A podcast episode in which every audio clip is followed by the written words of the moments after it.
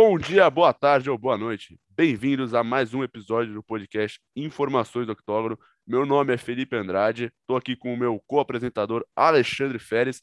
Hoje vamos falar do UFC 267, que teve Glovão da Massa ganhando o cinturão, chupa mundo, chupa todo mundo. Mas antes disso, vamos lá, Ale. Vamos lá, vamos lá, vamos falar do que aconteceu, vamos falar das notícias. Bom do... dia, boa tarde, boa noite aí para todo mundo também, velho. Consegui, eu fui promovido como apresentador agora. Estou muito feliz com, com o título aí. E, pô, final de semana bem movimentado, né? Semana movimentada de lutas. E, pô, pra gente. vou falar que no geral eu tô, tô bem feliz aí com o MMA nacional aí na última semana. Eu também, eu também. Para você que é novo no canal, por favor, se inscreve, deixa um comentário, fala que está legal, fala que está ruim, fala que você acha que tem que tirar, fala quem é bonito, quem é feio, você se diverte. então, você falou de MMA nacional, vamos falar então rapidinho da PFL, a Professional Fight League, que essa semana, na quarta-feira, coroou três campeões brasileiros, Raul Manfio, Bruno Capelosa e Cara de Sapato, três caras que muito interessante falar sobre eles, porque é história de superação, todos ali tiveram alguma coisa para superar, tiveram muitos problemas. Pô, o Raul Schimanfi, o cara era, entre... era faxineiro de lanchonete, meu, se fudeu muito para chegar na, na PFL, trabalhou demais numa puta história, e ele era a zebra da zebra da zebra da zebra para ser campeão da temporada, e ele foi lá e conseguiu. O Bruno Capelosa, que estava machucado, ficou três anos fora, voltou, venceu todas as lutas, e claro, o cara de sapato, a gente que acompanha muito o UFC sabe, ele estava numa sequência bem ruim lá no UFC, não estava indo bem, os caras cortaram ele e ele foi lá na PFL e, meu, fez bonito. E, cara, exatamente o que você falou, Ale, muito feliz com o MMA nacional. É isso, velho. E é bem legal porque nenhum dos brasileiros era favorito nas divisões dele, né? O Raul pegou uma divisão aí leve, lotada, né, velho? O próprio cara de sapato também não teve vida fácil, o Capelosa também, todas as, as divisões deles, apesar de ter alguns lutadores conhecidos, mas assim, é, a maioria não tão conhecidos, era, tiveram muitas lutas boas, né? Muito cara bom, muito cara qualificado, uns russos duros, né? Uma, assim, um evento muito legal de ver, né? Muito legal de acompanhar e, pô, fiquei muito feliz. O Raul foi mais surpreendente de todos, né? O Bruno Capelosa já conhecia um pouco a história dele, o Antônio Cara de Sapato, né? Todo mundo conhecia, ele era um dos grandes nomes do evento mas de ser grande nome para ser favorito tem uma diferença grande, né? E ele fez por merecer e, cara, teve um caminho difícil e foi muito bem, né? Exato, e, meu, na luta dele foi uma guerra, e travou uma guerra contra o russo. Foi assim, pau a pau, lutão divertido.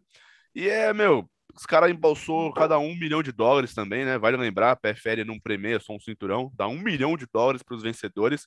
E uma coisa que eu acho legal falar, só passando, ainda falando sobre essa questão de superação e tal, foi que na luta do Capelosa, depois que ele, ele ganhou a luta e durante os comentários tal, ele uma, uma coisa que eu percebi ele falando, porra, eu não tenho um puto no bolso e agora eu tô rico. Isso, meu, cara, pra gente que é, é, E ele falando em português, a gente que é do Brasil, a gente que vê tudo, cara, é, é muito. A gente se identifica muito com os caras, porque a gente sabe quanto é sofrido esse esporte. E os caras, quando vão lá e conquistam, é maravilhoso. Assim. E. Mano, meus pêsames pro Capelosa, perdeu o pai essa semana também. Essa semana não, semana passada, esconderam para ele poder treinar legal. Esconderam não, guardaram. E, mas tirando isso, cara, é, é muito bonito ver esses caras ganhando, esses caras do Brasil que se dedica, que dá a vida, sabe? Dá o sangue. Exatamente, como você falou, né? Raul era faxineiro, né, velho? E a gente vê aí a história de. A gente que frequenta academia, né, que, que treina, vê histórias de muito cara, muito guerreiro que, que vira a vida deles através da luta, não só sendo lutador profissional e ganhando prêmios, como sendo professor, né, ou mesmo só saindo num caminho que não é tão bom. Então, velho, demonstra aí a força que a, que a luta tem aí para mudar a vida do, das pessoas e, cara, e me, me emociona mesmo ver esses caras e a luta do Capelosa, né, como você comentou depois, ainda sabendo, né, que o pai dele faleceu e tudo que aconteceu ainda deixou mais mais emocionante mesmo, foi foi bonito de ver. Exato, exato. E só terminando aqui de falar da Professional Fight League, né? A gente também teve a luta da Clarissa Shields, que foi é uma das maiores lutadoras de boxe da história feminino, campeã de todas as categorias, todas as, as organizações, né? Todas as federações, podemos dizer. E ela tá se arriscando no MMA, fez uma primeira luta, ganhou por nocaute, foi sofrido, mas ganhou. E agora na segunda ela teve mais uma oportunidade dentro da PFL e acabou sendo derrotada, né? Foi derrotada pela, me esqueci o nome, acho que é alguma coisa Montes. E ela, assim, é aquilo, é o começo do MMA, é muito jovem a Clarissa. Eu acho que a PFL talvez esteja, não vou dizer a palavra errando, mas queimando ela de certa forma, porque ela precisa treinar mais. Assim, ela tem um boxe muito bom, mas boxe não é tudo no MMA. Tem que saber mas jiu-jitsu, tem que saber wrestling, tem que saber como parar uma queda. E ela não, ainda não tem essa naturalidade com o esporte. E a PFL tá querendo gastar ela. Então vamos supor, ela perdeu essa, aí ela vai lutar mais uma com uma lutadora que também já não tá assim, vai e perde por uma decisão dividida. Aí é dois, é um, dois. E aí vai acumulando, vai acumulando, ela perde o tesão no esporte e sai. E aí vira chacota. Então, assim, acredito que ela precisa treinar um pouco mais para poder entrar no, de vez no MMA e poder mostrar que é boa nisso também, sabe? É, então eu acompanhei muito ela quando ela começou, quando ela foi entrar na PFL, eu assisti a entrevista com o entrevistado ao, ao Joe Rogan, né? Foi, ela contou bastante coisa e deu para ver que ela estava muito no começo ainda do treinamento dela de MMA. Ela não foi, não se preparou tanto assim para entrar, né, no, no PFL. E até na época estavam falando dela entrar no próprio torneio, né? Que, cara, ia ser um erro maior ainda. E eles promoveram bastante, né? Que iam ter duas campeões olímpicas, né? A Kayla Harrison e a. E a nossa, fugiu o nome dela Clarissa agora. Shields. E a Clarissa Shields.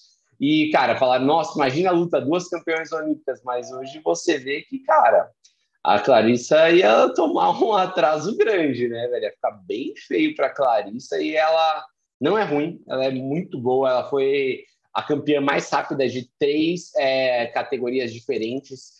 Foi, ganhou três cinturões diferentes, mais rápido no, no boxe mundial. Não é só no boxe feminino. Então, ela é considerada realmente uma das maiores de todos os tempos no boxe. Mas daí, para ser uma grande lutadora de MMA, é um passo muito longo, né? É muito diferente. Mesma coisa que estão falando agora para Tyson Fury. Estão é, fazendo um baita hype do Tyson Fury vir para o MMA. Ele mesmo está falando disso, né? Campeão de boxe peso pesado. Quem não conhece, procura a última luta dele aí, que foi bem divertida. Mas, cara, hum, eu acho que um cara desse precisa de uns dois, três anos, no mínimo, de wrestling, jiu-jitsu e boxe para MMA é, kickbox, cara tem que entender como defende o chute na perna, cara tem que defender como separa o chute na costela. Então, não é pouco tempo de preparação, não. É, eu acho que é um investimento muito grande. Existem lutadores que fazem os dois, mas não são esse top level em nenhum dos dois, né? Então, eu não sei. Esse movimento aí, eu acho que esses caras vão se queimar quando eles irem para MMA. Não vai ser fácil, não. Exato, exato. E vamos torcer para o Tyson Fury ir lá no, no, no UFC, tomar um pau do Enganu, seria bem bacana, ainda mais que todo mundo do, do MMA que tá indo pro boxe tá tomando um cacete, só o Anderson Silva que tá fazendo bonito, mas isso é papo para outro momento, certo? Vamos falar do UFC 267, Glovão da Massa contra Ian Blakovic, o polonês, o lendário poder polonês, que de lendário não tem porra nenhuma, porque aqui é Brasil, aqui é coração brasileiro, e meu irmão, que luta, que maravilhoso, o Glovão é foda, meu, foi uma luta assim. O Glovão tirou, fez tudo o que podia fazer, fez o jogo mais perfeito que podia fazer, não errou em nada. Primeiro round, pôs para baixo, conseguiu segurar o Blakovic, meteu aquele neck crank, meu, duro que aquilo ali, para quem já sofreu aquilo, dói, incomoda pra cacete. E o meu, segurou no segundo round. Tava tomando um atrasinho ali na trocação. O Blakovic tem que ter respeito pelo cara, o cara é muito bom é um baita lutador, tem que ter muito respeito pelo Blakovic. Eu gosto muito dele, mas acabou que não deu. O Glover foi lá, conseguiu o caixão cruzado fortíssimo, levou pro chão, derrubou. E aí, abraço, mata-leão, é nós, jiu-jitsu, campeão. Que lindo, que momento, Ale. Foi foda pra caralho. Foi foda demais, velho. E assim, cara, pra ser sincero, teve uns momentos na luta aí que eu, que eu fiquei um pouco preocupado, velho. Primeiro round, o Glovão levou, né? E o Glovão deu aquele neck rank, como você bem falou. Deu pra ver a dominância dele, assim, a diferença do nível do Glover no chão pro Blakovic ficou gritante no momento que o Glover foi pôs para baixo, que ele começou a, a tentar sair para uma meia guarda, que ele tentou, começou a se mover começou mesmo na guarda do Blakovic, dá trabalho. Essa hora eu percebi que, velho, tá embaçado. Mas, por outro lado, quando eles levantarem, foram para o segundo round, quando eles come... quando o Blakovic acertou uma sequência forte no Glover, né, em pé, e me deu até uma assustada quando o Blakovic estava de, de costas para a grade no começo do segundo round, e o Glover tentou uma queda e não conseguiu. E aí eu falei, putz, ele não pode começar a desesperar para essas entradas de queda, ficar só nesse jogo unidimensional, tomando porrada em cima e tentando levar para baixo, que se ele não, não fizer alguma coisa, vai ficar previsível né, o jogo, e aí o Blakovic vai matar, né? Porque era claro que o Blakovic já saberia que ele ia colocar para baixo, mas o Lovers foi muito experiente, muito técnico. Quando ele botou para baixo, ele já caiu na, já caiu de guarda, ele passou a guarda muito rápido. Não lembro agora qual foi o movimento que ele fez se ele passou com a queda ou se ele deu a queda e logo depois passou a guarda. Mas eu, eu fiquei bem impressionado, foi bem técnico. É, ele cai, ele conseguiu é, clinchar ali na grade, puxou a perna do Blakovic, ele caiu numa meia, mas rapidinho ele conseguiu ir para montada. E o Blakovic cometeu um erro meio de iniciante, né? Ele virou, deu as costas pro Glovão. E aí foi o momento que matou. E foi legal isso trazer, né? O, isso do, a questão do, da, uni, da unidimensionalidade, né? É, isso também é. me preocupou durante a luta, porque teve vários momentos que o Glovão tentou a queda e o Blakovic muito esperto segurou. E vários momentos eu falei, puta, mano, se continuar assim, vai morrer o cara, não vai ter jeito. Só que o Glovão, a gente esquece, né? O Glover não é só wrestling e jiu-jitsu, o cara tem mãos duríssimas, o cara bate meu forte pra caramba. E ele apostou na, na trocação ali naquele momento, porque da mesma forma que o Blakovic se, é, vai para cima, ele se expõe muito. A gente já viu isso contra o Marreta. Teve um momento na, na própria luta que ele vai para cima do Marreta muito com sangue nos olhos e toma um contragolpe. E foi exatamente o que aconteceu com ele de novo. O Glover conseguiu o, o knockdown e aí foi para abraço. E, pô, história de filme, né, do Glover. Esse é um que a Globoplay, meu, tem que amanhã fazer uma série pra esse cara. Porque, meu, o cara veio para os Estados Unidos na clandestinidade, sofreu horrores, teve que voltar ao Brasil para aumentar o cartel, conseguiu perdão nos Estados Unidos no dia de aniversário dele, lutou com o John Jones, meu, perdeu, mas deu uma guerra e assim, muito legal ver o Glover campeão. A gente estava falando de MMA, orgulho do nosso MMA nacional, outro cara que também é para ter muito orgulho dele. Meu, assim, lindo, o Glovão é foda demais. Nossa. Glover é um cara que, assim, desde quando ele entrou, antes dele entrar no UFC, ele já era tido como um cara que poderia ser campeão do UFC. Isso a gente está falando dele com, sei lá, 28 anos. Hoje ele está com 42 anos. Então, 14 anos passados, né, é, dessa época que todo mundo falava que ele poderia ser o campeão, o pessoal estava falando que ele poderia ser o campeão, você enxerga isso como o prime do cara, melhor momento do cara. Aí você vê que o cara ficou, tomou um chá de cadeia dos Estados Unidos, não pôde lutar, teve estava sob contrato com o UFC, mas não conseguia é, realmente efetivar o contrato, lutar e passou por muita dificuldade. Ele conseguiu, já não estava mais tão menino, já não era mais com 28, já era lá para os seus 30 e pouco. Aí você fala, pô, esse cara vai ter o quê? Uma corrida pelo cinturão? E ele teve uma corrida pelo cinturão muito boa. Só que quando chegou para pegar o John Jones, é o John Jones, né? E o John Jones basicamente fez um jogo muito assim, sujo, entre milhões de aspas, porque, cara, é pancadaria, velho. É MMA, né, velho? A gente não tá mais. O cara, se vocês aí tiverem curiosidade, vale a pena ver, assistir essa luta no, no clinch do Globão. John Jones segura o braço dele, laça o braço dele em pé, ele enverga o braço dele e ele. Não sei se ele desloca o ombro do, do Globão, acho que ele desloca o ombro do Globão, se não ele é machuca, lesiona, né? É, porque quando você tá com o braço aqui, você torce, você machuca bem aqui assim, né? Bem cotovelo. No, no cotovelo. Então o cara meio que perde a força aqui. Você não tem mais o, a, a força de bater o punch. E o John Jones aproveitou aquele momento, o Glover perdeu o braço dele e lutou com praticamente com um braço só. Mas foi até o final. E lutou. E foi até o final, velho. Foi até o final. o cara é um monstro. E aí, e aí, cara, ele ficava naquela expectativa de quando ele vai lutar, quando ele vai lutar pelo cinturão de novo, quando ele vai ter a chance. E ele chegava perto, perdia, não dava certo, acontecia alguma coisa. E, cara, aí com 42 anos, né, velho? Quanto tempo depois dessa luta? Deve ser mais de cinco anos depois dessa luta contra o John Jones. Exato. Que ele, que ele sete anos. São sete, sete anos, velho. Então, sete anos depois, ele vira a disputar novamente o cinturão e, cara, e ganhar da maneira que foi, que, assim, não foi sofrida. A, vitória com V maiúsculo, né, velho? Foi, assim, foi. Contra um campeão bom.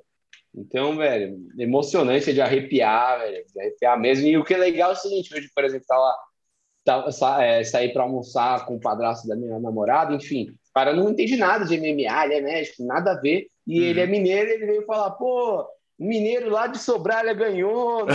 Olha a história aí, cara do norte de Minas. Então você vê que traz as pessoas mais perto pro MMA, né? E aí eu tive espaço para conversar, para contar as coisas dele, a história dele. Então, pô, é, é muito legal isso, muito legal isso. Que história. É, exatamente. E, cara, Brasil tem quatro cinturões de novo. É muito foda isso. A maior organização do mundo MMA, um país tem quatro cinturões. É muito louco isso, sendo que um, dois cinturões é de uma pessoa só, que no caso Amanda Nunes. E assim, é, é, esse tipo de coisa só engrandece o nosso esporte, só você mesmo, esse exemplo que você acabou de me dar, o cara do seu, o cara não entende nada de MMA, mas ele sabe que tem um campeão de, do UFC, sabe que tem um cara foda. E é, meu, é isso que a gente precisa, precisa dos caras indo lá, correndo atrás. Quanto mais brasileiro ganhando, melhor.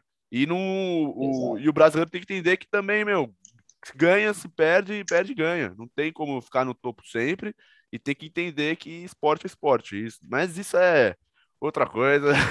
Não vou me estender muito nisso.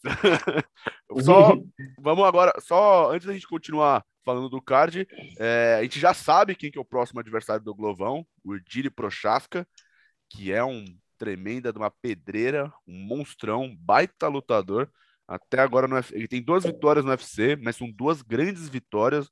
Uma sobre o Volkan Zemir, que ele nocauteou lindamente.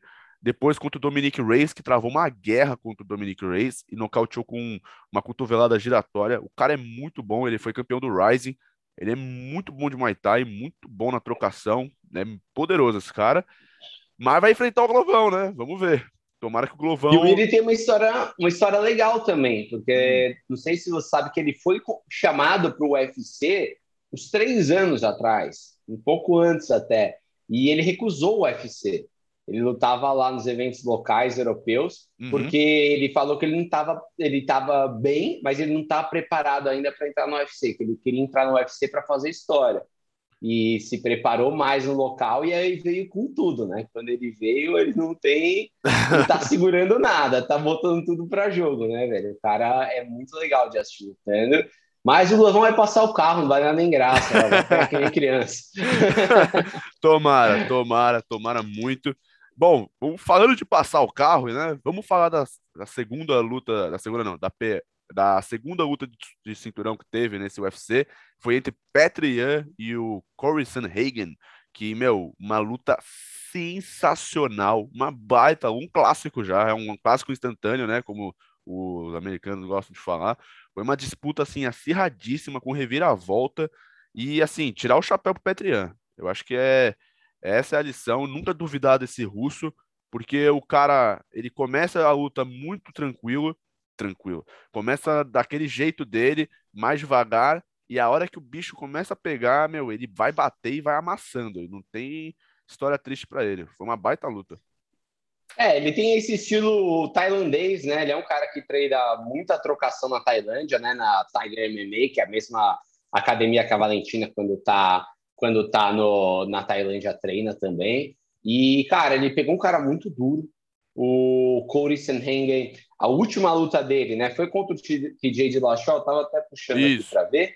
Foi contra o TJ de Lachó, uma decisão, e assim, foi uma luta de movimentação é, muito grande. O Corey Sanhagen é um cara que tem um jogo de boxe misturado, um boxe para MMA, né? Um jogo de MMA que emula grandes lutadores de boxe com aquela passadinha lateral, aquele estilo como a gente pode falar, estilo cubano de hum. boxe, de, de lutar saindo, de mexendo, pular, é, pisar para o lado, ele, às vezes ele, ele bate o jab já passando para o lado e vem por cima com a mão direita. É um cara muito técnico, ele pegou o TJ de Lachó, que tem esse estilo também, e ele ganhou do TJ de Lachó bem. Foi uma luta muito boa, cinco rounds, decisão. Ele nocauteou o Frank Edgar, pode falar. Ele, oh, perdeu, ele perdeu pro, né? É, ele perdeu pro Dillashaw. Mas, na opinião de muita gente, ele ganhou. Foi essa decisão dividida, né? Contra Isso. o. Ele foi assim, foi uma luta muito boa. Eu achei que ele ganhou, né? Do TJ Dillashaw, como vocês podem ver. Tenho certeza que ele ganhou. ele nocauteou muito bem o Frank Edgar antes com uma joelhada voadora. Então é um cara que tem muita coisa no muita coisa dentro do, da cartola dele, né? É um cara que tem muitos golpes. Mas o Peter é um cara que ele é um jogo clássico. Ele é um jogo clássico e ele é um jogo de volume, de força. E ele é um cara que tem que é baixinho, né? Ele é menorzinho em relação ao Hanger. Dá para ver que o Hanger tentou jogar na distância com ele, mas desde o começo ele vai plantando a sementinha do mal lá. Se você for ver, os primeiros dois rounds ele apanhou. Mas olha a costela do Sanhanger ele arregaçou, ele ficou, e tudo que ele fazia era isso, o sangue batia, batia, batia, ele plau na costela. Ele apanhava, apanhava, apanhava, plau na costela. Ele só foi plantando a sementinha. Quando chegou no terceiro round, começa a pôr ritmo. E aí, quando ele começa a pôr ritmo, o Sanheng abriu o bico e assim, abriu o bico entre aspas, né? Porque o sangue é guerreiraço, segurou bem, eles fizeram uma guerra e assim, foi uma lutaça, mas o, o Peter mostrou que tem níveis, né? tem níveis dentro da, da, categoria e o nível dele é acima, eu acho que do Sanhengen, eu acho que do TJ Lachó, acho que do, do próprio Aljamain Sterling, eu acho que ele é o campeão e vai ser por um bom tempo.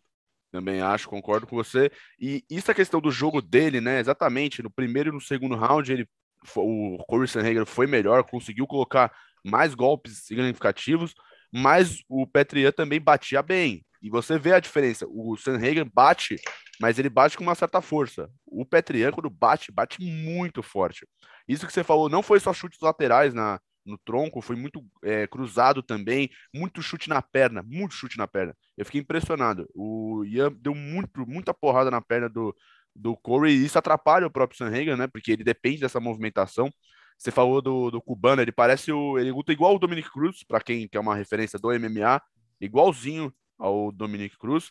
E essa questão do jeito de lutar, cara, é, se a gente for analisar a luta do Aldo, a própria luta do Sterling e essa do Sanhagen, é muito parecido, é muito parecida, no sentido que todos em algum momento estavam melhores do que o Ian num, num ponto da luta. Depois, o Ian massacrou todos, espancou todos. O Aldo, por mais que me doa falar, foi espancado pelo Ian. Não teve nem, meu, depois da aquele terceiro round que o Ian veio melhor, ele espancou o Aldo. O Aldo sobreviveu, depois no quarto pediu o bico. E assim, contra o Sterling, a mesma coisa. O Sterling estava melhor no primeiro e no segundo round. Ele cansou, não conseguiu acompanhar o ritmo do Ian. O Ian foi lá e espancou o Sterling. E ele é o atual campeão mesmo. Ele é interino só de sacanagem, porque, na opinião de muitos, ele é o campeão linear. Ele é o melhor que tem nessa categoria dos galos. E é lindo ver esse cara lutando, porque é um cara que a gente não conhecia muito, entre aspas. Eu, a primeira luta que eu fui ver do Ian foi contra o Raya Faber, e eu fui ver pelo Raya Faber, não pelo Ian. E acabou uhum. que o uhum. Raya Faber tomou um chutaço na boca incrível. e é... Foi meio lateral, meio ponteira, assim, é... né? Ele caiu assim, ele caiu foda, velho. Assim. É, mas ninguém espera esse chute, porque não foi nem aqui nem aqui, ele veio assim no meio tempo, aqui no meio é. termo, entre os dois, velho. Ele dá uma, uma sapatada, assim, ele faz assim com o pé, né? Ele dá um chute com nojo, né, velho? um chute com nojo. É um nome, bom nome de golpe, chute com nojo. E só finalizando, é, o Ian agora, meu, vai lutar contra o Sterling de novo, não tem o que fazer. E agora a categoria vai ficar engraçado, né? Porque o Sam Hagan, que é um cara que a gente gosta de ver lutando, falhou agora não tem mais o que ele possa fazer. Ele vai ter que refazer todo o caminho dele, vai ter que pegar umas lutas aí, porque se você for ver a categoria, tem o Rob Fonte, tem o Aldo, tem uma galera que tá subindo e que também quer lutar por cinturão. E o Sanheng agora vai ficar para trás. Infelizmente, não, ele vai ter que refazer todo o caminho que ele fez. Exato, tem o próprio TJ de Lachó, né? Que tá subindo aí. Tem muito cara bom nessa categoria. Essa categoria é um, assim, uma. Só tem, só tem tubarão, né, velho? Você vê aí, tipo, top 5, assim, tem a maioria, você olha, pode ser campeão da categoria. O Rob Funch tá vindo muito forte. Tem muito cara bom, mas eu acredito que o Peter vai. Piotr, né? Vai se manter Piotr. ainda por um, por, um, por um tempo campeão. Acho que ele tem todos os elementos para isso.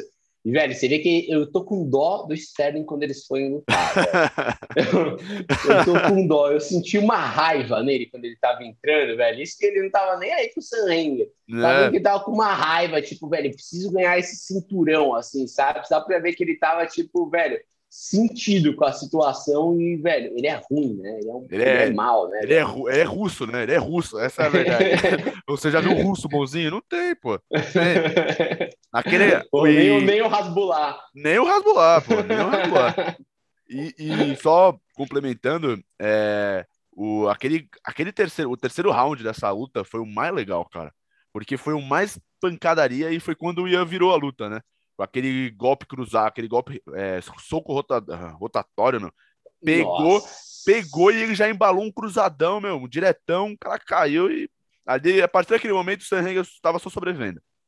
É, então, e você vê que tem muita pressão, o, o, soco rodado, você vê a maioria dos caras dando, os caras dão tipo assim, ah, passou o cruzado, a gente solta o soco cruzado meio que só para para não deixar passar muito golpe, só pegar o cara, você vê os caras dão um soco é, rodado meio frouxo, assim, sabe? Uhum. Meio com o pulso meio mole.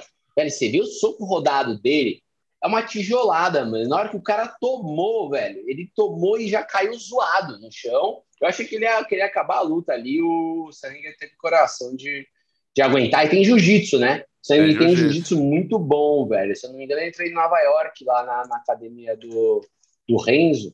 Grace, se eu não me engano. Então, ele tem um, tem um jiu-jitsu bom, ele conseguiu segurar a onda, e... mas não aguentou a pressão, né, velho? Não deu. O AK-47 é complicado. Bom, é. agora falando de outro maldito também, outro cara que é bom pra cacete, que me dá um ódio no coração, é o Islam Makachev. Esse, ele travou uma. Um, fez 20, fez um sparring com o Dan Hooker nesse final de semana que puta, não deu nem graça, né? Foi aquela luta que eu fiquei chocado, vou falar para você. Eu esperava que o Dan Hooker fosse entregar mais jogo para ele, mas o Makachev, não, meu, esse cara é um, é um monstro. Ele com três minutos de luta derrubou, passou. O Dan Hooker também foi garoto, deixou o braço esticar livre, lindo pro pro Makachev, encatou uma Kimura ali que, nossa senhora, eu pensei que ia quebrar o braço do, do Hooker e não teve nem graça, atropelou, passou fácil o sexto do ranking da categoria dos leves. E agora ele está em quinto lugar, sem ninguém à frente, sem ninguém, com poucas pessoas à frente dele. Ele teria que enfrentar, ele queria, ele ia lutar contra o Rafael dos Anjos, acabou que veio o Dan Hooker, e o Rafael dos Anjos não vai poder mais enfrentar ele agora, porque o Rafael acho que é o sétimo, ele está em quinto agora, não faz mais sentido casar essa luta. Então, agora o Makachev está uma luta de lutar contra o campeão da categoria, nosso grande Charles do Bronx. É, e tem uma coisa aí que você vai ver do Machek, na minha opinião, é que foi muito parecida com a própria história do Habib. Né? Quando o Habib ele estava no UFC, eles não deram cinturão para ele logo quando todo mundo começou a achar que ele merecia, né? Uhum. Os caras cozinharam o Habib muito tempo. Você vê que ele bateu em todo mundo, do, todos os grandes da categoria peso leve daquela época. Ele bateu em todos e ele só tem três disputas de cinturão. Três lutas pelo cinturão. Então, o Mahashev, acho que está acontecendo a mesma coisa com ele. O UFC tá, tá dando uma cozinhada no galo. Vai dar menos que o Habib, né, velho? Mas, mesmo assim, cara, eu acho é um cara muito complicado, cara muito duro. Eu não acho o Dan Hooker também um ótimo, um ótimo teste, como o pessoal vem colocando. Ah, o Chandler bateu nele e foi para o cinturão. Entendeu? Eu não acho que o Dan Hooker seja mais esse cara de bateu nele e você vai para o cinturão, porteiro da categoria. Eu acho que ele é um cara duro, mas ele é um cara que, assim, abre, abre o bico quando pega os tops mesmo. Você vê que ele não, não aguenta muito a pressão da galera, né? Eu acho que ele é um bom lutador, mas ele é um lutador para um nível médio aí do UFC. Não acho que ele vá, vá se manter por muito tempo aí como porteiro da categoria. Eu acho que daqui para frente é só para baixo para ele, só para trás para ele, infelizmente, velho. Eu gosto do estilo Você gosta dele, hein, Ale? Porra, nossa senhora. Tá torcendo Eu gosto do estilo de luta cara. dele. Porra. Mas, velho, o cara não é, sabe nada vendo. de wrestling. Você viu os pau que ele toma no wrestling, velho. O cara não. Velho, no Gil também, velho, ele não é grande coisa. E em pé, você já vi, eu já vi ele abrir o bico pro Chandler, já vi ele abrir o bico pro Edson Barbosa, né, velho? E tem ele é 21-11. Então você vai pensar para um cara que é top 5 do UFC, 21 só se os caras foram Nate Dias, né, velho? Esses caras não tem, não tem essa mamata, né, velho? É, Mas ele pegou a luta em cima da hora. Tem esse detalhe. Ele, ele não voltou para Nova Zelândia. Então, tudo isso conta a favor dele. Ele é um bom funcionário para o UFC, por assim dizer, né, velho? Mas eu não acho que ele seja aí tudo isso. A última luta que ele ganhou foi do Nasrat Hakparas, no UFC 266. Agora há pouco. É, depois perdeu para o Felder antes disso, ele perdeu. Ele ganhou ele do Felder. ele, ele, ele, ganhou do Felder e Mas a gente acha que a gente ganhou. Mas a gente, pra gente, o Felder ganhou. Ele ganha, é, Exato. pra gente, o, o, Felder ganhou. O Felder, eu acho que ele, ele, é uma coisa que eu. Uma, só voltando, uma coisa rapidinho. O Corey Sanhagen, pra mim, ele é o Paul Felder do, dos Galos. Só retomando. Porque o, o cara tenta, tenta, tenta, vai lá, tem a chance e se fode. E o Paul Felder foi a mesma coisa. Ele tentou e se fudeu contra o Dan Hooker, porque os juízes não quiseram dar a luta para ele. Bem discutível essa luta, é legal ver, reassisti-la ela para tentar analisar essa questão de pontos tal, é bem legal. E contra outros caras, contra o Rafael dos Anjos, eu torci pro Rafael, mas gostaria muito que o Paul Felder tivesse ganhado aquela luta também. E assim, infelizmente, infelizmente já foi para o grande dragão irlandês. E o Dan Hooker, cara, eu, você falou, eu acho que ele é um bom lutador. Eu não acho ele um, um cara ruim. Eu acho que ele tem um, é um bom lutador ali da categoria. Como você levantou, um ótimo funcionário do UFC. Mas eu também acho que ele não tem nível para chegar a ser campeão. Eu acho que muito difícil ele conquistar o, o título, porque só tem dois caras ali que ele não vai conseguir bater de novo, na minha opinião, que é o próprio Chandler e o Poirier.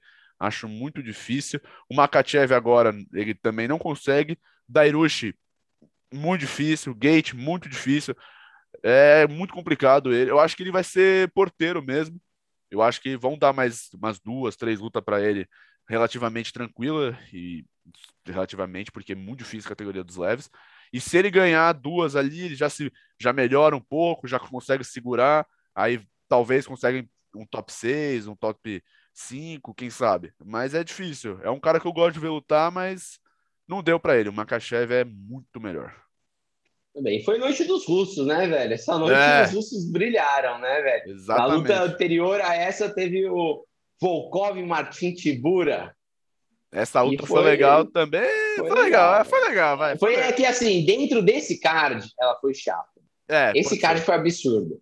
Hum. Se vocês não assistiram o UFC 267, pega, senta com calma, assiste desde a pri primeira luta do card preliminar. Para mim, velho, foi um dos, um dos, melhores UFCs que eu já vi. E o UFC tem feito bastante evento bom, né? Esses numerados têm sido absurdos, né, velho? Todos foram Os Fight Nights, Fight Nights estão sendo bons, mas não tem tanto nome, né? O, o matchmaking do UFC parece que chegou em outro nível. Né, Exato. Né, Fê? Assim, cara, é muito difícil você ver umas lutas chatas, assim, monótonas, assim, um card de luta monótona como era pra gente assistir, tipo, sete anos atrás, né? Você tinha vários é. numerados que era um monte de luta nada a ver, que você ficava, velho. Hoje é só pancadaria, velho. Hoje é muito Começa bem... o card... É muito bem encaixado, né? O matchmaking é muito bom. E a gente tá vendo que esse profissionalismo tá indo também pro próprio contender, né? Para quem não assiste também, vale muito a pena assistir o Contender Series do Dana White, que o matchmaking também é outro nível, só tem lutaça, só os caras dando a vida. É bem legal também. E essa questão dos russos é interessante, né? Porque, na minha opinião, o Brasil hoje é o país do MMA no mundo inteiro, não tem ninguém à frente da gente. Você vai pegar a ranking, ah, mas tem mais americano, né? foda-se que tá no ranking. Quem é campeão? Quem Os caras tá têm mais oportunidade, né, velho? Exatamente. Estão lá, lá, na cara do gol, né? Se precisa de lutadores, os caras chamam os americanos que estão lá para fazer o serviço. A gente não, né, velho? Tem que levar todo mundo, não fala inglês, não, fala, né? não é tão fácil. Exatamente. A gente, o Brasil tá voando, tá, meu, eu acho que hoje é o melhor país que tem do MMA. Depois eu acho que vem os Estados Unidos mesmo, por, até por questões dessa de números de ranking e tal, eu acho que faz uma diferença ter mais nomes. E depois vem a, na, eu acho que vem a Rússia, por mais que você tenha o Adesanya, o Enganu e o próprio Usman como campeões, eles são eles, são eles três. Da Rússia só tem, meu, tem um monte de cara bom aí. Esse próprio evento, você falou, Noite dos Russos, Volkov, meu, atropelou o Tibura, não teve nem graça. Foi, meu, monótono. Esse cara é muito bom. Já foi campeão do Bellator, do M1 Global. Meu, o cara. O Magomed Ankalev também, que enfrentou o Volkan Zedemir. Outra lutaça, lutaça, divertidíssima dos meio pesados. E, meu, esse cara, esse outro, esse Magomed Ankalev aí é duro, é legal de ver ele lutando, porque ele é tão bom no striking quanto no chão. Então, assim, é Brasil, Estados Unidos e Rússia. E os russos estão vindo, meu. Vai ser complicado. Então, e o Brasil e Rússia é o clássico, na minha opinião, né? Porque mais que seja ah, Estados Unidos e Rússia, mas Brasil e Rússia no MMA, a gente sempre teve um negócio, né? Porque os caras. Primeiro que eles têm o sambo e a gente tem o jiu-jitsu. Uhum. Começa por aí, né? Os caras ficam falando que o sambo deles ainda é melhor que o jiu-jitsu, aí arregaça os, os jiu-jiteiros. Só que, velho, não é bem assim na prática, não, né? E, e para os nossos jiu-jiteiros também é complicado o, o sambo, né? Então os caras, assim, a gente é o país que começou mesmo o MMA, né? A gente é o, o berço do MMA. Só que os caras também têm o sambo, os caras têm outros esportes de combate aí. Esqueci qual era o nome que tem, até teve um russo, outro russo que lutou. Lembro se chama Combat Sports, eu não lembro como é que era o nome agora. Me, me fugiu Você o nome sabe? também, me fugiu o nome. Mas ele tava. Então, era... eles, esque... Pode continuar, eu vou ver aqui. Então, eles têm essa, eles têm essa tendência aí, né? É muito forte para o MMA, para as lutas que nem a gente tem no Brasil, né? Nossa cultura é muito de luta, né? Apesar de a gente falar muito de futebol, mas nossa cultura é de luta, né, velho? Desde, desde assim, você vê 1900, você vai ver, tem história dos lutador que ia o, o, mais brabo no Nordeste, o cara saía, ia a todas as cidades, batia em todo mundo da cidade. A gente tem isso também, né, velho? Os russos têm, então é um clássico bem legal de assistir. E, velho, Volkov passou o carro no Tibura, muito técnico, né? O Tibura é um cara que é muito bom de, de queda, esse jogo chato, né? De tipo grade e ficar amassando. Ele não conseguiu fazer o jogo com o Volkov. O Volkov é um cara comprido que bate bem de longe, mas ele é um cara que eu achei que. Eu apostei nele, para ser sincero, mas eu achei que talvez ele fosse ceder essa pressão de, de wrestling do Tibura. E o Tibura não teve chance, né, velho? O Volkov fez o jogo perfeito, né? Jogou com o, o livro de regra embaixo do braço lá, não deu espaço para o Tibura e. Cara, ele é um dos caras que acho que logo, logo vai disputar o cinturão do peso pesado não por ser um grande lutador, sensacional, fora de série, merece cinturão, mas pela categoria do, do pesado não ter tanta profundidade. Concordo também com você, Ale. Mas é, ele precisaria de umas vitórias a mais, né? Acho que agora sim. sim ele venceu o oitavo, é, o oitavo do ranking, ele é o quinto do ranking. Se ele vencer ali um. Ele precisaria lutar de novo contra o Curtis Blade, né? Ele perdeu a primeira. Se ele consegue ganhar uma vitória ali, consegue enfrentar o, o próprio Jairzinho também, ganhar do Jairzinho, quem sabe. Aí já consegue subir lá. É. Mas é legal, eu gosto de ver o Draco lutando. Ele é bom, eu gosto do Volkov, eu gosto do Volkov. E agora vamos falar do, do homem, da besta, do lobo. O cara que, uau, todo mundo está falando. Rasbula, não, Shimaev. Grande Kamzat Shimaev enfrentou o Xing Ling, como é o nome dele? É... Li Jinglin. Li Jingliang. Li Jingyang, que é um baita lutador da China, um cara muito bom, ele tem um baita cartel, acho que é 18-6 o cartel dele. 18-7 é agora. 18-7. É impressionante, o cara luta muito, mas não teve nem graça. Eu não, assim, eu juro para você, eu fiquei muito surpreso com a atuação do, do Kamzat. Eu não esperava que ele fosse vencer da forma que venceu. Ele venceu com, no primeiro round, com três minutos de luta. Meu, foi para Começou a luta no primeiro golpe que o, o Diliang tentou colocar um direto. O Shimaev já foi para queda, uma baita queda, linda queda. Pôs para baixo, pressão, muito golpe, muito golpe, muita pressão. O, o Diliang acabou deixando ele colocar os ganchos nas costas, pegou as costas, começou a dar muito golpe, muito golpe, muita pressão, encaixou dois estrangulamentos mata-leão muito muito justo. O, o Dilian conseguiu segurar o primeiro, mas a hora que veio o segundo, teve nem graça. E o Shimaev tá provando que ele realmente é um monstro, cara. Eu fiquei muito surpreso. Ele é 10-0 no MMA, mas assim, vence com uma facilidade que é impressionante. É impressionante.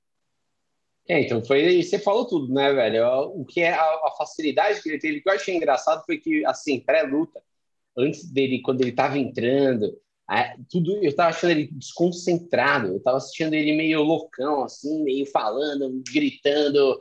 Não parecia que o cara tava com foco na luta, sabe? E, e se, não sei se vocês acompanharam a história dele agora com Covid-19, ele tava para lutar, ele teve Covid e ele teve um Covid muito forte ele se sentiu muito mal. Falo que acontece muito isso com um cara que fica treinando em cima do Covid, como foi o próprio caso do nosso. Shimaev. Do peso. Do, não, não do Shimaev, do peso galo, Corey Garbett. Ah, o Corey Garbett. O próprio Volkanovski também, né? Volkanovski também. Então, o Corey Garbett, especificamente, que, assim, que eu vi a entrevista dele, ele comentou como foi, como ele sentiu o Covid, e ele teve a mesma coisa que o Shimaev teve, que treinou em cima da uhum. doença. Então, o cara ele teve um caso muito forte, ele se aposentou do é. MMA e voltou. E aí, quando ele voltou agora, eu achei que ele estava um pouco desconcentrado. achei que, cara, na hora que ele entrou, eu falei, velho, ou esse cara, né, vai fazer um negócio, vai fazer história, ou ele vai, tipo, passar o, vai, vai, vai ser passado o carro e vai perder, porque o Lin Jingliang é muito duro. A última luta ele nocauteou o Santiago Ponzinibbio, que tem um queixo absurdo. Hum. É um cara muito bom. E, velho, ele lutou, não tomou consciência, né, do chinês, né? Foi uma, assim...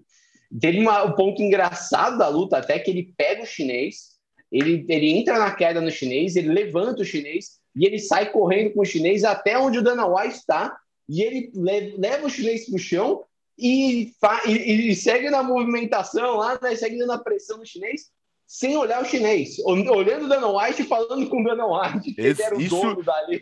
Isso foi impressionante, cara. Eu, a primeira, eu assisti duas vezes a luta, porque ele realmente ele levanta o cara, vai onde tá os shakes, o Dana White, o próprio Hasbro, e, meu, fala um monte de coisa, bota para baixo e nem olha pro, pro Jinyang, nem tá nem aí pro cara, tá ali pra bater no, no tá pros caras lá para fazer o show dele. E é impressionante, esse maluco é completamente dodói, ele é muito bom. ele é muito ele bom, é muito é, bom. Ele é muito bom. É assim, eu acho que essa luta foi legal para mostrar o nível do, do Shimaev, no sentido que é, eu mesmo não tava pondo tanta fé nele, no sentido de que tá, não, o cara é bom, o cara é isso, o cara é aquilo, o cara é aquilo, mas a gente nunca tinha visto ele enfrentar um desafio. E esse chinês era um desafio. Não é um, não é um cara qualquer, é um cara bom. E ele nem tomou conhecimento do cara. Isso que me surpreende. É, o Shimaev, velho, se você for ver, ele estreou na pandemia no UFC, né? Exato. Ver, ele começou agora no UFC, velho. E assim, foi impressionante o que ele fez, né? A série de lutas, quantas lutas ele fez, ele subiu de categoria, lutou no peso médio, depois desceu para o meio médio, depois subiu para o peso médio de novo. Aí agora ele lutou no peso meio médio de novo, ou seja, ele tá ficando altamente, vai cair altamente cercado nas duas categorias para escolher aonde ele vai disputar o cinturão com a moral que ele tá, velho. Ele vai ele vai ter essa essa mata, são duas categorias que estão paradas, assim. São duas categorias que ah, tudo bem, pô, tem bastante nome, ah, meio médio? Tem, tem, mas você tá vendo que, pô, a gente tá fazendo disputas de cinturão que já foram feitas. É, Masvidal duas vezes, agora a gente está tendo o, o Kobe Covington. Nossa, Kobe Covington também é a segunda vez sem ter ganho nenhuma luta depois entre as disputas de cinturão. E o próprio Israel Adesanya tá sem nomes para lutar. Então, qualquer uma das categorias que ele decidir disputar o cinturão, basicamente em breve ele vai disputar. Exato.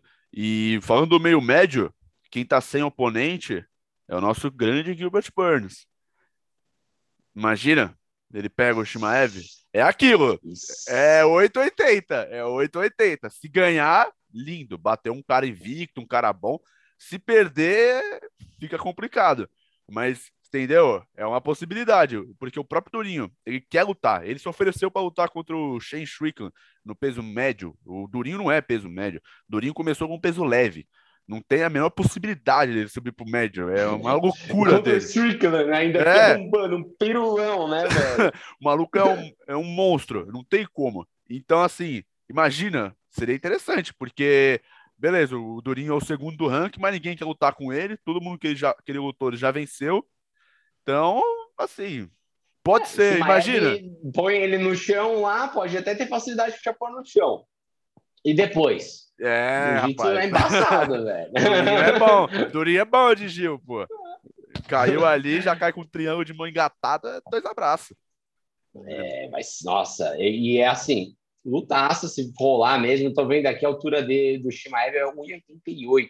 E tem é 91 de alcance. É o Durinho, Durinho é pequenininho, velho, mas o Durinho é brabo, velho. É. O Durinho tem aquela mão pesada, velho. Ele Eles tem a mão pesada. Pô, uma boa luta, bem colocado, viu, Fê? Ia ser uma lutaça entre os dois. Agora o Durinho tem que aceitar, porque querendo ou não, o Shimaev vai entrar no ranking agora. É. do meio médio. Ele não estava no ranking, né? Ele bateu em Gang lá, que é o, sei lá, 15. Então, ele, ele entrou no ranking, mas aí com a pandemia ele saiu. Então, entre aspas, ele era o 15, 15, né? Na época ele hum. tinha, ele tinha, ele conseguiu entrar no, no ranking antes, ele foi para 15. Depois com um Covid, né? Com o é. Covid ele saiu, né? Porque ele começou na pandemia, ele começou 15 de julho de 2020. É. No UFC, foi a primeira luta dele. Exato. Aí tiraram ele. Por causa dessa é, questão. entendi. Mas agora ele entendi. já sobe pro 11 primeiro, né? Aí, vamos ver. Seria legal. Ó, Dana White, eu tô fazendo. Eu falo, Ale, a gente aqui, eu falo, a gente aqui faz o trabalho dos caras e eles não, não vêm. É não reconhece, chama o Shelby, chama o Shelby assistindo anônimo aqui nosso Exato. para pegar as dicas. eu tô te vendo, Shelby, tô te vendo. E, velho, vamos seguir aí com, com os nossos, nossos russos aí, não é isso? Vamos pro não. Quem veio depois? Vamos pro card preliminar agora. Vamos, vamos com uma, uma luta que eu, assim, o... eu não fiquei triste pelo resultado, mas eu tava torcendo para a grande Virna Jandiroba. Ela enfrentou a Amanda Rivas, foi numa luta de é, brasileiras. E, cara, eu gosto muito das duas lutadoras, são duas monstras tava torcendo mais para a Virna, até porque a Virna é um pouco mais velha que a Amanda, ela tem 33, a Amanda tem 28, se eu não me engano. Então seria legal para a Virna ali vencer, já começar a subir. A Amanda tem bastante tempo para fazer esse caminho. Mas assim, no, no, no, tudo, a Ribas mostrou que é boa também na trocação. Ela melhorou muito isso. E a Virna tem que melhorar nessa área, porque o erro dela, eu achei. A luta dela foi muito parecida com a da Mackenzie contra a Marina Rodrigues, no sentido que a Mackenzie tentava a queda, não conseguia. Ia para trocação, apanhava. Tentava a queda, não conseguia, apanhava e foi se repetindo. A Virna conseguiu no primeiro round uma ótima queda, uma linda queda, bateu na Amanda ali, conseguiu ganhar o primeiro round, mas depois a Amanda Ribas, ela tá com uma ótima trocação, conseguiu vencer a, a Virna nos momentos chaves, deu golpes muito fortes, a Virna sentiu, Aí, meu, aí foi um domínio da, da Ribas e dois abraços para Virna, né? Infelizmente, não deu pro Carcará. É, então, velho, eu tava torcendo muito pra Virna também, porque eu, eu gosto da Virna, eu acho que ela, assim, e aquilo, Amanda Ribas é uma pessoa que ela é muito carismática, ela tem um jeito que, tipo, ela já tá muito conhecida, ela já tá muito famosa, e a Virna não, né, velho? A Virna uhum. tem um jeitão dela um pouco mais fechada, né? Então, assim, no, no dia a dia, assim, nas entrevistas, quando você vê ela, que a Amanda realmente é, tem essa personalidade que chama muita atenção, né? Então, uhum. pô, eu tava torcendo para a Vina por essa questão dela ter, assim, dela não aparecer tanto, ela é uma menina que tem bastante nome e se colocar bem na categoria. Mas, compensação, a Amanda, ela veio um pouco diferente, né, velho? Assim, uhum. a entrada dela, você vê que ela não tava tanto de brincadeira, ela tava meio de cara fechada, meio, meio putaça, assim, com a vida, ela não tava... ela não tava de brincadeira que nem outras vezes a gente viu ela mais, parecia assim, mais encantada com tudo que tava rolando, tudo, uhum. lutando no UFC. Ela veio com a missão, né, velho? Isso que eu achei bem legal da Amanda e, cara, ela é uma lutadora, tem a base de judô. Hum. Então, é uma lutadora que tem aquele quadril pesado, que sabe jogar o quadril para trás, não ser, não ser quedada. E a Vina é uma pessoa que ela é boa de queda, é uma, uma lutadora que ela que ela consegue levar para o chão, a gente vê ela levando para o chão em várias lutas. E a Ribas mostrou que o seguinte, velho, isso é um ponto muito importante. Uma pessoa que defende bem queda que tem boas quedas, bom jogo de chão, cara, se essa pessoa treina um tempinho bom e treina mesmo trocação, ela vira uma pessoa muito difícil de ser batida, né? porque ela escolhe onde a luta vai rolar. Se for uma pessoa que é muito boa de trocação, que, cara, consegue superá-la, ela leva para o chão. For uma pessoa que tem uma trocação que não é tão boa, mas tem um jiu-jitsu melhor, ela mantém em pé. Ela decide onde vai rolar a luta. E isso foi que fez a diferença para ela também, na minha opinião. Ela decidiu que ela queria trocar com a Vina os três rounds. Uhum. E ela trocou com a Vina nos três rounds. E a Vina queria levar para o chão, a Vina não conseguiu. Frustrou a Virna. Então, isso foi assim que eu, que eu peguei muito na luta. Foi uma Virna frustrada e a Amanda depois colocando volume conforme a Virna ia se frustrando e ia sentindo que ela não, não ia dar para ela, sabe? Exato. E a, é, o, o, ponto fraco da Virna é a trocação. Não tem jeito. Se for ver a, a luta dela contra a Mackenzie, mesma coisa, perdeu na trocação. Contra a Ribas, perdeu na trocação. E são duas lutadoras que não são da trocação. São lutadoras que são do uma é do judô, jiu-jitsu, e a outra é só do jiu-jitsu. Então é, é, é, interessante ver isso. Eu acho a Virna muito boa, mas a trocação tem que melhorar. Tem que melhorar o box. Se melhorando o box, melhorando a trocação, conseguindo colocar isso junto com o jogo de wrestling e quedas, ela vai matar todo mundo. Mas enquanto estiver sofrendo ainda na, nesse negócio, não vai, sofrer, não vai avançar muito, não. É, precisa pegar e se dedicar a um, um box, né, velho? Você vê, né? Mesmo o próprio cara, o Demian Maia. Demian Maia, só fala do jiu-jitsu dele, mas se você for ver, o cara treinava boxe com um dos melhores treinadores é, brasileiros de boxe, Ivan de Oliveira, é, Neto, Neto, filho, agora não lembro, do Servílio de Oliveira. Então, assim, ele treinava com um boxe de grife e se dedicava a isso. Cara, mais defensivo, mas ele acertava umas mãos, ele, ele tinha uma noção e ele fazia o jogo voltado porque ele era bom. Talvez um caminho para a vida seja esse, fazer um box o suficiente para você conseguir levar a pessoa para o lugar que você quer, né? Exato, exato. E outra luta também que, no caso de preliminar, que eu acho que a gente tem que falar, que, assim, eu fiquei puto nessa luta, não pelo resultado, mas pelo decorrer dela, que foi a luta entre o Eliseu Capoeira e o Benoit Sandenis. Que, assim, eu quero matar aquele juiz daquela luta, porque ele é um cretino. O cara nunca, eu acho que ele nunca arbitrou uma luta de MMA na vida. Ele fez um trabalho porco, um trabalho porco, cara. Não, o John McCartney, meu, desceu a lenha nesse cara depois. E para quem não sabe, o John McCartney foi o cara que criou as regras do UFC. Ele que criou as regras do MMA. Ele que é o cara que pode falar sobre isso. E ele ficou, meu, enjoado com o negócio. É um negócio muito feio. Eu não vou nem lembro o nome do, do cidadão. Cadê? Deixa eu ver se eu acho que. Deixa Nossa até... senhora, não dá nem pra. É, é Vyacheslav Kiselev. Obrigado, Ale. o cara não, o cara era um desgraçado e assim o capoeira meu, ele começou, fez uma ótima luta contra o Benoit Sandenis, é um baita, uma baita luta, uma luta bem legal do card preliminar. O capoeira ele acabou que no primeiro round ele não estava indo muito bem, depois, no segundo, ele se encontrou, encaixou golpes fortíssimos no francês. Ele nocauteou o francês de pé. Foi isso que aconteceu na luta. Ele nocauteou o francês de pé e o juiz não, não, não viu. O juiz não teve a noção de ver isso e é, deixou o cara apanhar muito. E o problema, ah, eu gosto de ver porrada, eu gosto de ver não sei o que. Beleza, mas o cara, ele tá, apanhou sem necessidade. Ele já havia perdido a luta. Ele não tem mais por que continuar ali o dano que dá na cabeça do cara daqui 20, 30 anos é o que vai pesar nesse exato momento. Então, assim, o juiz foi mal, o juiz deixou o cara sofrer danos desnecessários. Exato. Eu, cara, eu acho que tem uma. Se não me engano, foi até o próprio Joe Rogan que falou isso também.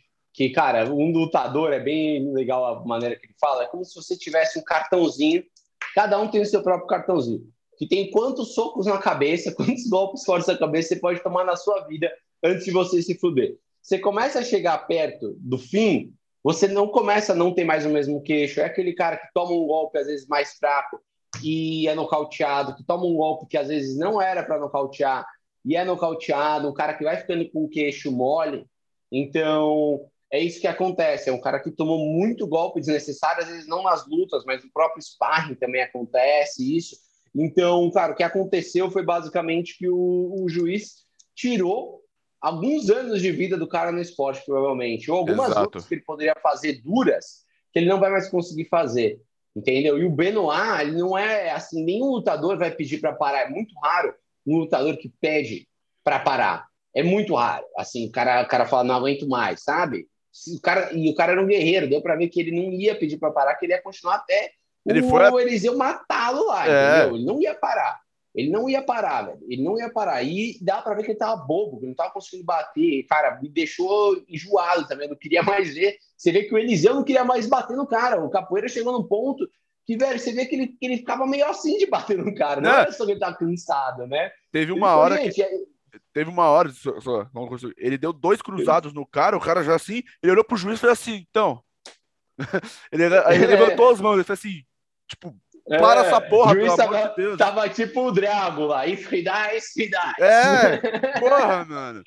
Foda-se. Ele não tá nem aí, velho. E o que foi mais engraçado foi depois, se você for ver, o Eliseu põe, né, põe um dedo no olho do Benoit. Isso. Põe claramente o dedo no olho do Benoit. E o Benoit fica meio assim. Aí o juiz vira pra ele e fala: Ei, Benoit, como você tá? Aí o Benoit, não tô enxergando direito, não sei o quê. Aí o cara vira: Ah, tá bom. Tira um ponto do Eliseu. E aí, Benoit, como você tá? Não tô enxergando direito. Tá bom, então, ó, vocês vão lutar. Benoit, tá tudo bem? Não, não tô enxergando direito.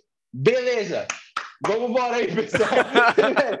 Esse cara tem problema. Se É, foi ele feio falar, isso. Não tô vendo, não tô vendo. E o cara, demorou, vamos aí, tá ligado? Não Eu tinha até existe isso, Eu velho. tinha até esquecido desse momento, verdade. Ele vira e fala, ó, não tô vendo. Não, mas vamos, vamos. Vamos aí, filho. Foda-se, vamos, vamos, vamos lutar, vai. E o, o- Não tô vendo. Beleza. da hora. Foi isso que aconteceu, foi bizarro. Mano, e, e ele, o Capoeira perde o ponto, não foi nem no, no dedo no olho. Foi numa hora que ele dá um uma joelhada que pega no. Não pegou, né? Raspou, É. mas tudo bem. Pegou na coquilha ali, né? É, mas pegou, tudo bem. Nem Só tirou que, ponto, é verdade. só que no meu julgamento, eu não acho que deveria tirar um ponto dele. Porque se você- pelo replay e pela própria condução da luta. Porque o, o Benoit aproveitou aquele momento para dar um cinquinho ali, para dar uma respirada. Foi claramente É aquela coisa, né, velho? Exato. Você percebe que, o, que não é que assim, ah, o capoeira tava tomando um pau e deu aquilo para dar uma segurada. Não é o capoeira deu dois chutes no saco seguidos, o cara foi um dedo no olho e um, e um chute no saco, entendeu? Assim, cara, não foi um, não foi uma, um golpe que foi claramente para acertar. Foi um golpe que passou, velho, passou reto, assim, né? Porque ele bate mais na coquilha, porque ele passou tentando acertar, acertar o estômago do, do Benoit, mas acabou com o movimento dele foi um pouco mais. O Benoit tá um pouco mais à frente do que ele imaginava. Totalmente, cara. Qualquer outro juiz teria relevado isso, a maioria dos juízes, pelo menos, teriam revelado, revelado relevados isso, mas esse cara é muito ruim, velho. Até puxei aqui, ele foi ex-lutador de MMA, 4-0. É, o cara deve ser um frustrado da vida. É. não. Agora eu quero ver todos os lutadores de MMA morrerem. Eu vou ser juiz para matar todo mundo que eu conseguir. Não, e, e graças a Deus, Exato. pouco, pouco depois do, da luta dele, o UFC emitiu um comunicado que o cara nunca mais vai lutar, vai, vai arbitrar pelo UFC. Graças Absurdo, a Deus. Absurdo. É, é, graças a Deus mesmo. E é aquilo, né? Também a comissão dos Emirados Árabes, né? É uma comissão relativamente nova, Uhum. né? Uma comissão que não tem tanta experiência, né? Não tem. E eles estão tentando fazer esse mix aí, né? De jurados americanos, jurados russos, jurados locais, talvez, mas eles ainda têm que trabalhar um pouco mais, pegar um pessoal um pouco melhor. Acredito que na Rússia deva ter muito, muito juiz, na verdade, melhor do que, do que esse. Então, cara, coisas que acontecem aí num local novo, né? Isso que é importante falar, porque às vezes, quando o UFC vai para um estado mesmo novo nos Estados Unidos, acontece esse tipo de coisa, você vê que o nível cai, não só dos juízes, como dos jurados laterais Uhum. também. Então, espero aí que nos próximos, que a gente vai ter bastante ainda luta na Ilha da Luta, né? Esperamos que tenham, eles consigam trazer juízes melhores aí. Exato, exato. E se o Capoeira foi feliz na luta dele, conseguiu a vitória, dois brasileiros ainda lutaram e não conseguiram, né? Se foi o- essa vitória. Um, um foi o Ricardo Ramos, ele enfrentou o Zubaira Tugov, amigo do, do Khabib, que estava lá na briga contra o McGregor. E o próprio, como é, é o nome dele? Tagir Ulanbenkov, que enfrentou o Alan, o Alan Nascimento, o Alan Puro Osso da, da Chutebox, Diego Lima, também foi derrotado. Foram duas lutas, assim, legais. Os brasileiros entraram bem, eu não acharam que eles lutaram mal. Mas os russos são embaçados. Essa é a verdade. Na luta do Ricardo Ramos, o Zubaira deu, foi melhor na trocação, estava melhor. O Ricardo não conseguiu a distância, não conseguiu entender a distância do russo, o russo mais, mais rápido, mais forte nos golpes. Ele aguentou mais porrada. E já na luta do, do puro osso, ele apostou muito no jiu-jitsu dele. Ele acabou que ele perdeu por decisão dividida, mas ele foi bem na luta, assim, na parte de chão. Mas no MMA, ficar de costas no chão não é bom, porque você acaba é, sendo dominado pelo seu oponente. Por mais que você esteja tentando finalizações, é, por, elas não são, elas não vão. Por, é, você tenta o armlock, o armlock não é efetivo, não é ponto, entendeu? O cara é, pode até uhum. pode até ser assim, eu acho, eu não sou juiz, não li regra, mas pelo que eu conheço, pelo pouco que eu li, pelo conhecimento que eu tenho, aquilo ali demonstra uma ação, mas que não foi efetiva. No MMA é efetividade, é agressividade, quando você consegue gerar danos no seu oponente. E se aquela tentativa não gerou nada, a vida que segue, não é ponto. Então assim vai e acabou que o Osso ficou muito naquela posição de chão e acabou não ganhando a luta. Foi derrotado. É, então, eu achei o, efe... o Puro Osso efetivo, né? A gente até estava debatendo isso antes aqui do, do podcast. Eu achei ele mais efetivo. Eu achei que o Russo fez uma luta de colocar para baixo, mas ele não tinha habilidade suficiente para bater jiu-jitsu do puro osso. O puro osso uhum. sinistro no jiu-jitsu. E não só no jiu-jitsu, como ele também pôs cotoveladas, ele pôs socos. Ah, não foi tão efetivo, mas o russo não bateu por cima. Se você for ver a luta, você vê quantos golpes o russo pôs de, de ground and pound. Foi muito pouco. O russo não teve efetividade de tipo machucar o Alan, de bater bem no Alan. O Alan, mesmo por baixo, desferiu golpes e eu achei que, assim, as finalizações dele tem alguns tipos de finalização. Tem o tipo de finalização que você vê que o cara fez, às vezes para tentar uma raspagem, o cara botou uma finalização não buscando aquela finalização em si, que ele não põe aquela força. Mesma coisa que quando né, trocação, que é mais a minha área, você põe os golpes um pouco mais leves para encaixar um golpe mais pesado, às vezes para se movimentar encaixar um outro tipo de golpe ou voltar para algum ponto, é o que o pessoal faz geralmente, né? Mas o Alan, se você for ver, ele fez, ele fez, ele pôs golpes efetivos, assim, ele chegou perto às vezes de finalizar o cara, sabe? Ele não ficou lá com aquela aquela finalizaçãozinha que só encaixou lá porque estava vacilando, só para tentar alguma coisa. Ele pôs finalizações que, cara, por pouco assim o russo não foi finalizado. O russo conseguiu defender bem. Então, por isso, na minha opinião, que o Alan foi vencedor dessa luta. Mas é uma luta muito, muito é, disputada e é aquela coisa, né, velho? Você mesmo falou, quem está por baixo já está na desvantagem, né? Então, aí você tem que depender muito do, da sorte do juiz, assim, gostar de jiu-jitsu, entender de jiu-jitsu, ver que o seu, que você está fazendo um jogo para frente, para poder talvez te dar, te dar uma, um jurado, né, te dar uma pontuação positiva. Uhum. Foi o caso de um dos jurados. Mas eu não acho que. Eu acho que, assim, ele talvez na próxima possa vir com um jogo de, de quedas um pouco mais forte, né? Teve vezes até que você viu que ele puxou para baixo, porque ele não quis brigar com, o, com o russo é, na pegada, na, na, na pressão da grade, Isso. no clinch da grade, né? Ele quis puxar para a guarda, ele tomou a decisão de puxar para a guarda. Talvez um joguinho um pouco mais defensivo, um pouco melhor nesse aspecto, para ele mostrar a trocação dele, que é muito boa, porque o jiu-jitsu dele é bom. É a mesma coisa do Charles, treina com ele. Cara, às vezes o Charles quer ser colocado para baixo para jogar na finalização, né? Então, mas tem que ter sempre essa, essa noção de tipo, pô, tomei, não consegui finalizar embaixo do primeiro round. Talvez no segundo round, vou manter em cima e vou deixar o cara zoado e vou jogar ele no chão quando eu quiser, quando eu achar que ele tá mal, que eu vou conseguir ficar mais mole para que ele tiver mais mole para colocar a finalização. Achei que faltou um pouco disso só, mas cara, eu gostei muito dele, eu achei que ele ganhou na minha opinião. Uhum. Mas e espero que ele lute melhor em breve. Tô há anos esperando o Osso entrar no UFC, velho. Ele tá, pô, desde que o Tominhas entrou no UFC, já deve fazer oito anos se bobear, e eu tô na expectativa do Alan entrar. Finalmente ele entrou e, cara, realmente desejo que ele tenha uma vida longa aí no peso mosca do UFC e que ele faça aí história para chutebox aí no UFC, porque, cara, eu acho que ele tem tudo para ser um grande nome na categoria. E ele é cartãozudo, né? Pô, ele tem 18, ele é 18-5, cara. É, meu, é absurdo isso. Ele é um ótimo lutador. Mas é isso. Eu acho que é, se ele não vai ser mandado embora, claramente, depois dessa luta. É. Acho que não. É um cara, é um contrato novo. Ele fez uma boa luta, uma luta legal. Então, bem capaz que é, as próximas duas lutas dele, se ele fizer bem, ele vai se manter legal aí dentro da organização. E só para finalizar aqui o caso preliminar, eu gostaria de falar de uma luta que eu achei bem legal, bem divertida, que foi a entre o André Petrovis, André Petrovski e o Yazong Yu, que foi a segunda luta do evento, que foi uma luta muito engraçada. É uma luta muito engraçada. Mas não sei, porque o, o para quem não sabe, o Petrovski ele foi um dos integrantes do TUF, o último TUF que teve. Ele é um armário, ele é americano, mas parece que veio foi fabricado numa fábrica soviética, porque o bicho é enorme de forte. Ele tem uma, uma foice e um martelo aqui também no peito, o que é mais bizarro ainda. E ele enfrentou um chinês que, assim, eu nunca vi o cara defendia soco com a cara. é um absurdo, é um absurdo. O Petrovski, ele jogava o overhand, em vez do chinês fazer assim, assim, sei lá, o jogo defender, não, ele faz assim, vai, bate na minha cara.